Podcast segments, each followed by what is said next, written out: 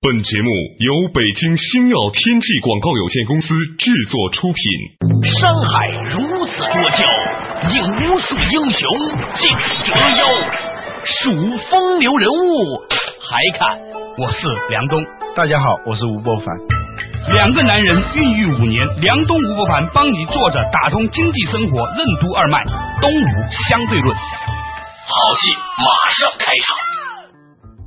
作者打通经济生活任督二脉，大家好，欢迎收听《东吴相对论》，我是梁东，对面的依然是二十一世纪商业评论主编吴伯凡，伯凡你好，大家好。哎，话说呢，这段时间啊，大家都突然发现身体呢是一件很有趣的东西，所以呢，今天的话题呢多多少少跟身体有关。前两天呢，博凡呢跟我讲到了一个特别有趣的观念，我说希望还在节目里面聊聊。就说博凡呢年轻的时候啊，研究过哲学当中的其中一门，这个叫身体现象学。那什么叫做身体现象学嘞？什么是身体现象学？现象学带给我们怎样的世界观？为什么说不能把身体当做工具？管理者如何靠成就别人来管理企业？为什么以人为中心的世界观是人类的自恋和自我麻痹？人与环境是平等的吗？欢迎收听《东吴相对论》，本期话题：不能跨越的界限。说到现象学，那就是很专业的东西了。本身学哲学的人就少，嗯那个哲学里头说关于什么现象学的这一种研究呢，就是更是一个很窄门的东西了。嗯，呃，但是呢，现象学这个视野啊，我觉得应该是一种值得向大家推荐和分享的一种观察世界、观察自身的一种方法。嗯首先说这个现象，嗯啊，这个现象在现代汉语里头，这个现旁边一个斜玉旁一个见，嗯但是在古代的那个文献里头啊，就是那个看见的见，比如说风吹草低。见牛羊啊，而且它意思是不一样的。对见呢，用哲学的话说是从主体出发产生的一种行为啊，看见了一个东西。 ，see 啊，呃，顶那多个是个现呢是什么呢？是客体自己展现出来的一个东西。嗯这风吹草低啊，牛羊现出来了啊，嗯现牛羊实际上牛羊现。还有一句是我们经常念错的，叫“采菊东篱下，悠然见南啊山”。实际上应该念“悠然见南山这个意思就跟巴菲特说的，呃退潮的时候才知道谁在裸泳。”。呃哦，对对，说的就是一个意思嘛，对对对吧？对是因为潮退了，啊那些裸泳者啊，现出来了啊，现出来了。啊，现眼了哎。，但是那个悠然现南山，我就是很虽然它这个倒装，嗯是南山悠然现，叫哦采菊东篱下，这是一个动作啊。嗯南南山呢，悠然的浮现出来，显现出来了哦啊。所以那个有个相声里头说，考证陶渊明是斜眼儿啊，采菊东篱下啊，他还能看到南山啊。 那个这就因为他不理解这个线和见的这个差别。对现象学呢，它更多的时候是讲在某种主体和客体之间产生了一种类似于场之类的东西，嗯，能量场那个场，嗯场之类的东西啊，把客体显现出某种属性出来。哦嗯，平常呢它是没有的，比如说现原形那个线，对啊，平时它是这样一个形状，平时是个美女啊一现呢现现成白白骨狐狸啊，或者是白骨是精。啊，对。现象学这个视野呢，他想把西方的这种长期以来以我为主、啊以人为主、以人为中心的这样一种世界观，变成一种人和物。所谓主体和客体之间的一种共同的场景下，产生了一种新的世界，这是现象学的一种视野。所以你研究的叫身体现象呃，对身体，我们如何看待我们的身体啊？对，我在节目里曾经说过，我说有一本书写的不错啊但是呢，这个名字我不是太同意啊啊，叫《人体使用手册》。对啊，它是把人体啊当成是一个工具是个啊。客体。啊，实际上呢，应该是你跟你的身体之间要形成一种协同的、嗯、互动的、平等的这种交互作用的这样一种关系。由于在这种协同的互动的这种关系当中，身体和你都已经不再是原来的那种状态了。嗯，言下之意呢，就是说我们以前呢，在有意无意当中啊，嗯把我们的身体呢当做我们的工具，嗯啊，是我们去获取世间财富的一个工具，嗯然后呢，平常呢，顶多呢就是让身体休息的时候呢，就跟把一部车停到一个停车场或者维修站一样。对呀、啊我吃们饭很多呢的，语言比喻，吃饭就是加油，是吧？啊对有时候偶尔休息一下呢，疗养一下呢，就是保养保养，把自己的身体跟自己的所谓的爱车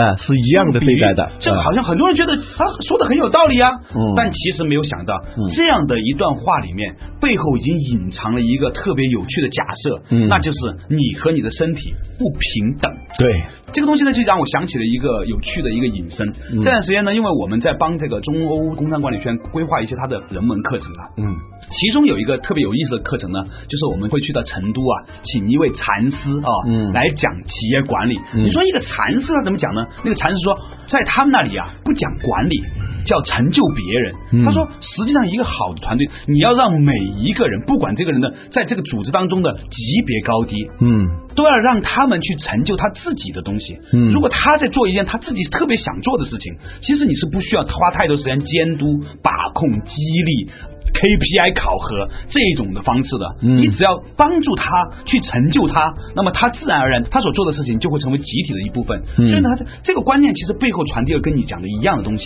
就是说你不要把你的员工、你的下属、你你的同孩事子你的你的孩子、啊你的身体配偶你的配偶物化，啊，奴役化、工具化啊、从属化。嗯，然后你就去用一种所谓的科学的方法去管理它，尤其是。对待孩子的这个问题上嗯也是非常明显的。对比如传统的这种教育里头，都是把孩子当成是一种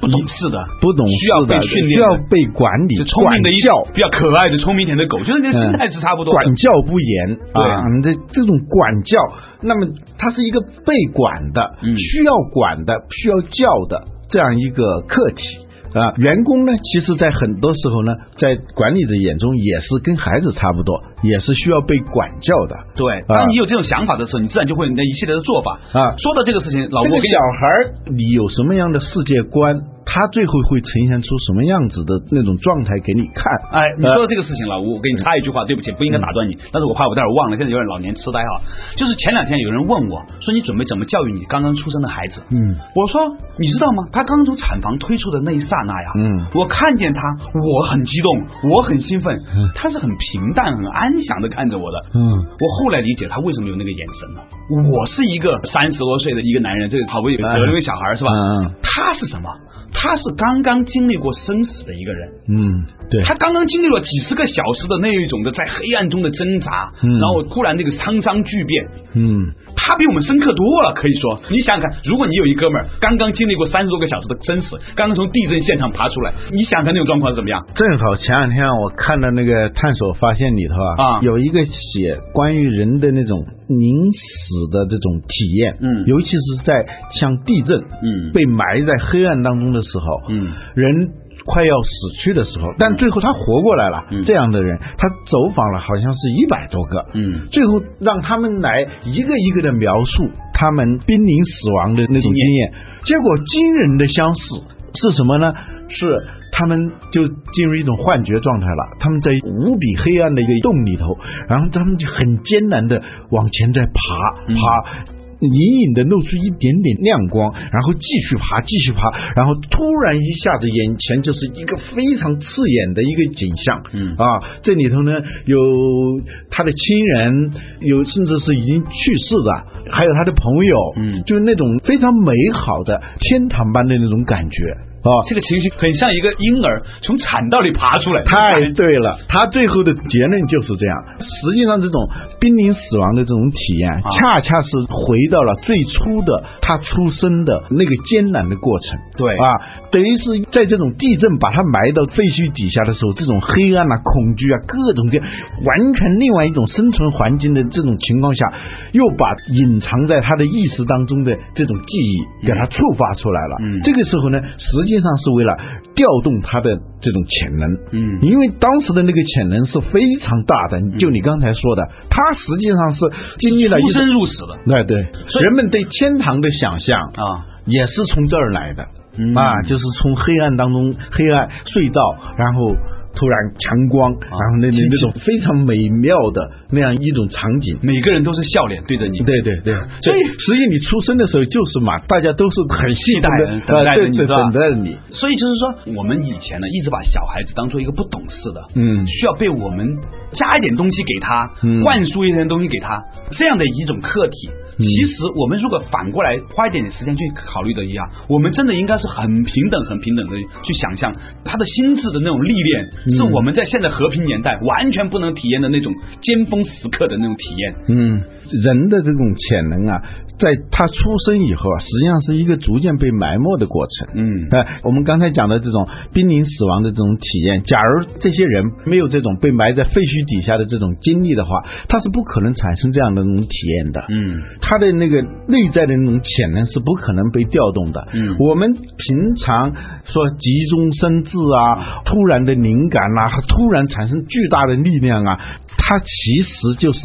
潜能在那一瞬间被触发了。嗯。这说的好像有点远了啊，对跟身体现象有什么关系呢？对现的意思就是不是你创造了创造一个什么东西，而是你跟他之间建立一种氛围，建立一种场，让他本来有的东西显现出来。嗯这是一种跟以前的我们习惯于接受的那种世界观是很不一样的。对，今年呢是这个 X 理论提出的是五十周年吧？啊呃，X 理论、Y 理论还有一个 Z 理论。前不久呢，什么叫 X 理论啊？简单的说啊，一种呢是说管理呢是需要硬性的啊需要严格的管制的，以非常严格的规则去进行控制、啊命令，用这样一种方式来进行管理的。这是 X 理论，为什么是 X 呢？就是一个命名嘛。 OK 后来 Y 理论呢是反其道而行之的，嗯认为人不应该是这样的，嗯人应该是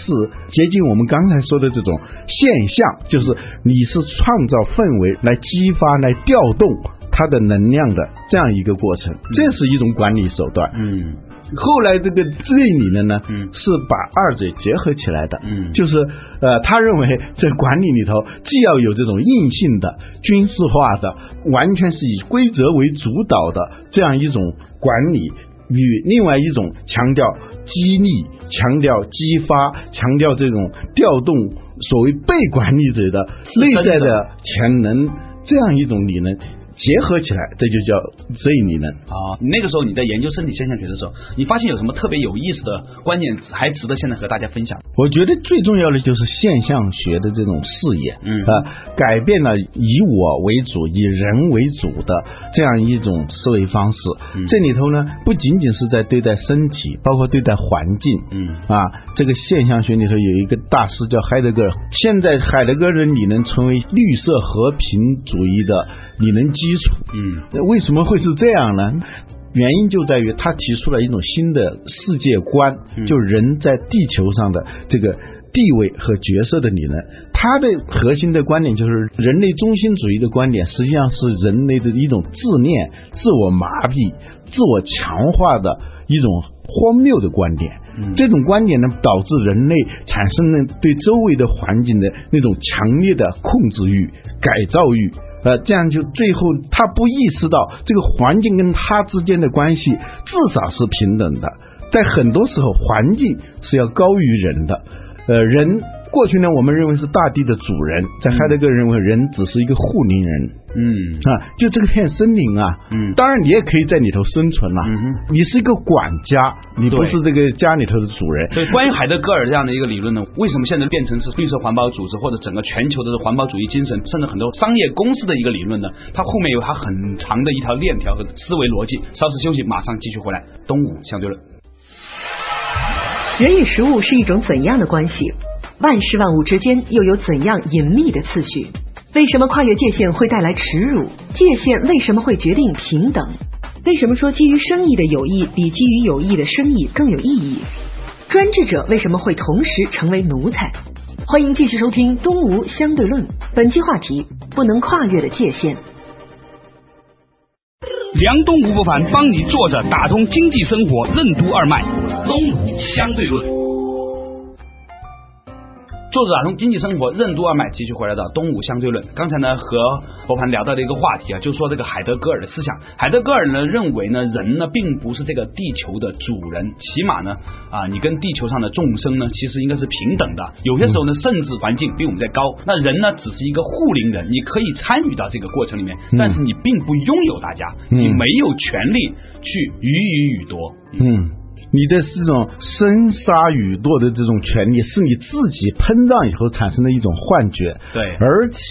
这个东西你要是不信的话，这个环境最终会要来惩罚你的。对，呃，这现在已经看到了嘛。气候危机成为一种全球性的意识形态，是因为环境开始来进行报复了。嗯。因为你过去认为生杀予夺权利都在你的这样一种状态下，你又发展到胡作非为的状态，对，最后你发现哦，环境的力量要比人的力量要大得多得多。对人和世界的关系，世界万物除了被我们用以外，就是被我们吃。对所以这涉及到一个很有趣的问题，就是人和食物的关系了。对，就是你看过去的动物园里头、啊那个介绍动物的时候啊介绍半天以后啊，它主要生活在什么气候下，在什么环境下，最后是呃可食用，毛皮可以做什么什么什么东西，这就是典型的人类中心主义的这种观点啊。昆德拉曾经说说人自己写的那个动物学的教科书里头，对牛羊是一种定义。假如牛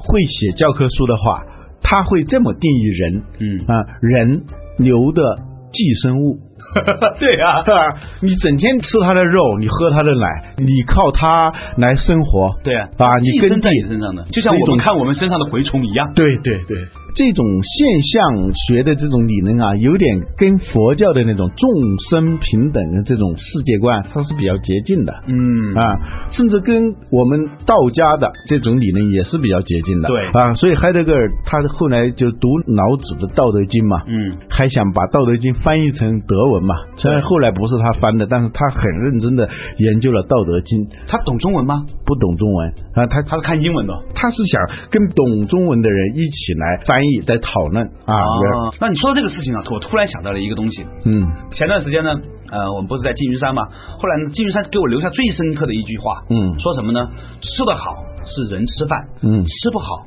是饭吃人。嗯就是我们每一个人肚子里面呢、你的肠胃啊，嗯你的消化和吸收的这个能力呢，嗯其实是有个定量的。嗯如果你在你的能量范围之内，你能消化你吃去的东西呢，可以补充你；嗯如果超越了你的消化能力的话，嗯你吃去的东西呢，它会消耗你。嗯你只是在用大量的本来很重要的这个能量，嗯去消耗了一些你并不需要的食物。嗯这个东西呢，就引发了这《道德经》里面特别强调俭啊。勤俭的这个问题，嗯说的是什么呢？说的就是你的外面世界的东西呢，你要使用它的时候呢，嗯一定要注意那个量，一定不能超过你本身需要的那些嗯量，超过了就是奢侈，而你超过实际上本质上来说，它不是一个道德问题，嗯是一个智慧问题。嗯你杀敌八百吧，自损了八 千嗯，这就很不划算。这是《道德经》想讲的本质。啊，生而不有，有而不恃，嗯，养而不宰，显然不居所成。什么原因呢？呃，如果做一种比较庸俗的解释，假如说你养一个孩子，对你要养他，但不要主宰他，不要对呀统治他。而我们跟环境的这种关系，跟他人的关系，就是上下级关系，家庭里头所有组织里头，应该是这样一种生而不有，有而不恃，养而不宰的这样一种关系。原因是显然而不居所成。我个人理解的原因是因为老子并不是说从道德层面上来告诉你，嗯而是什么呢？是说如果你试图控制它，你试图去拥有它，然后管理它的时候呢，其实你会很累，你会真正消耗你的本来的能量。你改造自然，嗯，你改造员工，你管教孩子、嗯等等，最后他都会有一种巨大的反作用力来惩罚的。嗯，南非有一个作家叫库切，获得了诺贝尔文学奖、嗯啊，他写的一本书呢叫《耻》，羞耻的耻。嗯，他就写的是这个白人在南非的那种尴尬。嗯呃，当年呢，白人是闯入者，嗯是干预者。对而且呢，他们认为自己是主宰者。嗯他们要主宰这个非洲大地。但是呢，后来逐渐逐渐的，你会发现，那个有点像主奴关系的颠倒了。嗯你试图去主宰的东西。你被他主宰，你是一个闯入者。后来发现你的生活你的家园也被闯入，别被别人呃被黑人，被这个你认为过去是被你呃被你被控你制主宰的这些人、嗯啊。所谓“此”呢，是什么意思呢？就是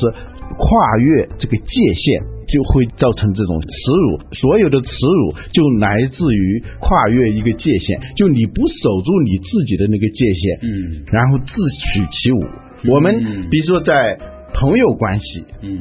夫妻关系、嗯上下级关系里头，很多出现这种冲突的一个很重要的原因就是彼此都不知道那个界限。嗯啊，洛克菲勒说，基于生意的友谊，永远比基于友谊的生意要更有意义。很多人呢，是因为友谊，咱俩关系好，一块儿做生意，往往最后都要做砸的。嗯，最后是生意做不成，友谊也没有。对，但是呢，基于生意的友谊，它是长久的，它是生产性的，而且呢，它可持续也靠的。 啊谱，也靠谱。那你说这个是想说明什么呢？就是我们常常是不知道界限啊，啊，朋友最后为什么处不好关系？就是有两个人有友谊了，然后在一块儿做生意，最后生意做不成，友谊也没有，就是不自觉的你就过了那个界限，啊双方都是过了那个界限。那你的意思是不是言下之意，也就是说，我们现在人类对于整个自然界来说，也跨过了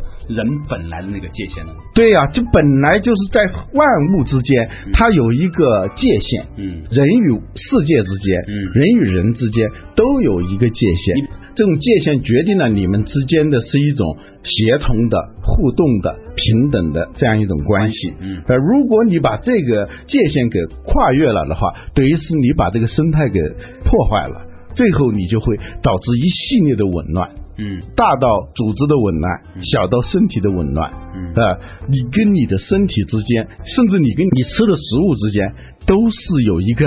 界限的，有一个分寸的，嗯你不能逾越的一个分寸。对我前两天看见有一本书叫《我们和我们的食物是平等的》。啊，这个观点很有意思。啊，我看到这个题目的时候，我就觉得很奇怪，他为什么这样讲？看他一一说啊，清楚了。实际上，我们平常从来不把食物跟自己看的是平等的，对，食物就是给我吃的嘛。嗯但是，当你受这种世界观的主宰的时候，你实际上越过了一条界限，嗯你就触犯了一条看不见的一条红线，嗯最后食物会惩罚你的。这很就是为什么我发现所有的这种特别有意思的人，我认识过很尊敬的人哈，嗯他们吃饭之前啊会感激这个食物，嗯因为他实际上在成就你嘛，嗯帮助你嘛。你在内心里面，你对食物是一种感激的心情，还是一种占有的心情？你那种暴饮暴食那种状态，实际上是你跟你的食物之间不是平等的对，啊！这是我花钱买来的呢，怎么会是平等的呢？啊，实际上不管是花钱买的，还是你在路边别人施舍给你的，你跟食物之间，你是说跟所有的环境之间。实际上都有一个看不见的一个界限在规范，你千万别越过那个界限。现在其实心脏病也好，癌症也好，糖尿病也好，都是跟我们不知道我们跟食物之间的那一条界限，我们不能够平等的对待食物，嗯啊、对食物产生一种掠夺性利用，一种榨取式的这种态度，奴役式的那种态度去对待食物有关系。嗯，很有意思。前两天我看过一本书叫《植物的欲望》，它里面有提到一个很有趣的观点，他嗯说我们老觉得吧，我们在使用狗，对吧？嗯但是结果是什么呢？结果是这个世界上狗的数量啊比狼要多很多。嗯原因在于说狗用它的一些表面上的温顺啊、忠诚啊，利用了人类。嗯人类因此就很好的去为狗呢制造了一些比较稳定的这个生活环境啊，帮助它繁殖啊，甚至把它变成了宠物啊，这样、嗯在自然的竞争过程当中，狗比它的亲戚狼要成功很多倍，嗯而它的成功的原因是它很好的使用了人，你理解我的意思吗？嗯啊就是说，其实我们换一个角度来看的时候，你会发现这个世界有另外的一种世界观，包括嗯植物也是一样，很多的植物是它利用了它把它的颜色长成这个样子啊，它把它的味道分泌成这个样子，然后很好的利用了蜜蜂和其他的这种动物来帮助它完成了它的繁殖和生长。这其实是一种隐秘的次序。嗯啊，就在我们跟世界之间，在世界的内部，人与人之间，还有我们的身体内部，都存在着一种我们看不到的一种隐秘的次序。嗯我们常常是忽略这个次序的，甚至是根本就不承认有这么一个次序。对，这个忽略次序、无视次序，甚至是否定这个次序的原因就是我们内心的一种没有边界、没有界限的这种感觉，也就是不敬畏的感觉。嗯，所谓敬畏的心态，它一定存在着一个界限、一个对边界的这种状态。你跟谁、跟朋友相处，如果要处得久，也一定要注意那个界限，就是最亲密的人这。就是传说中的相敬如宾啊！啊，为什么中国这么多家庭有那么多的让人觉得恶心的事儿？嗯就是两口子，男人呢老觉得我可以统治这个女人，嗯或者这个女人也觉得说我已经付出这么多了，我可以用儿子，我用我这些东西来要挟你。其实呢，这都是嗯都是一种要掌控对方，要完全让对方按照自己的意志来行为、来说话，这样一种状态呢，实际上是把这个本来该有的那种隐秘的界限和隐秘的次序就给破坏了，它老一定会乱的。嗯老吴，今天我觉得我的收获特别大，我觉得我成长了，我觉得我得到了巨大的提升，嗯我突然意识到了自己的很多的问题的本质，嗯就在于什么呢？就在于说我们没有一颗平等的心，嗯你不能把世间万物的所有东西，你老觉得有一些的是比你低的，嗯，当你觉得有些比你低的时候呢，你也觉得有些东西比你高。嗯这样的话呢，我们看见比我们高的东西的时候呢，就会嫉妒、去羡慕、去谄媚；嗯看见比我们低的东西的时候，就压榨、剥削、掠夺。嗯然后呢，当那些你认为比你低的东西对你有那么一点点反抗的时候，你就会怒。嗯这就是为什么有些人，哎，老板发脾气他不会怒，哎，员工说两句话他就会怒一样。就是说，其实因为我们没有平等心，所有我们的贪嗔痴慢疑、怨恨恼怒烦，都是缺乏这种平凡心、平常心、平等心而带来的。嗯，呃，鲁迅说过，专制者的反面就是奴才。就一个专制者啊，嗯他在某些时候一定是奴才，包括那些暴君。过去说老百姓怕小官，小官怕大官，大官怕皇帝，嗯，皇帝怕谁啊？皇帝怕 谁？怕洋人。哦，啊所以你发现那清朝晚清的时候，这些统治者对老百姓都是非常狠的啊可是他在洋人面前那种卑躬屈膝啊，确实让我们现在看来很可笑。也很可怜，原因就在于他不懂得什么叫平等。嗯，因为他不认为世界所有的个体之间应该有一道界限的，这个界限就决定了彼此之间的某种平等，即使是上下级关系里头，表面上看是不平等的对，但是它一定有一道界限。决定了你跟他是平等的，你不能侮辱他的人格。简单的说说啊，并不是他所有的东西都属于你的，都是完全受你控制的。哎，修身齐家、治国平天下，所有的这些行为当中，都容易陷入到一个误区，就是忽略界限，忽略彼此之间的那种隐秘的次序，进入到一种暴力和极权主义的那种状态。嗯，我们的话题呢，围绕到最后就是一个观念：你以为你可以凌驾于别人之上，最后呢一定会受制于他。你以为你拥有了一个手机，结果你发现你被手机所奴役；你以为你拥有了下属，结果你最后发现。其实你并不拥有它。如果你换个角度，你能够用平等的、平常的心去对待你身边的所有东西的话，你就没有那么多的烦恼了。好了，感谢大家收听今天的《动物相对论》，我们下一期同一时间再见。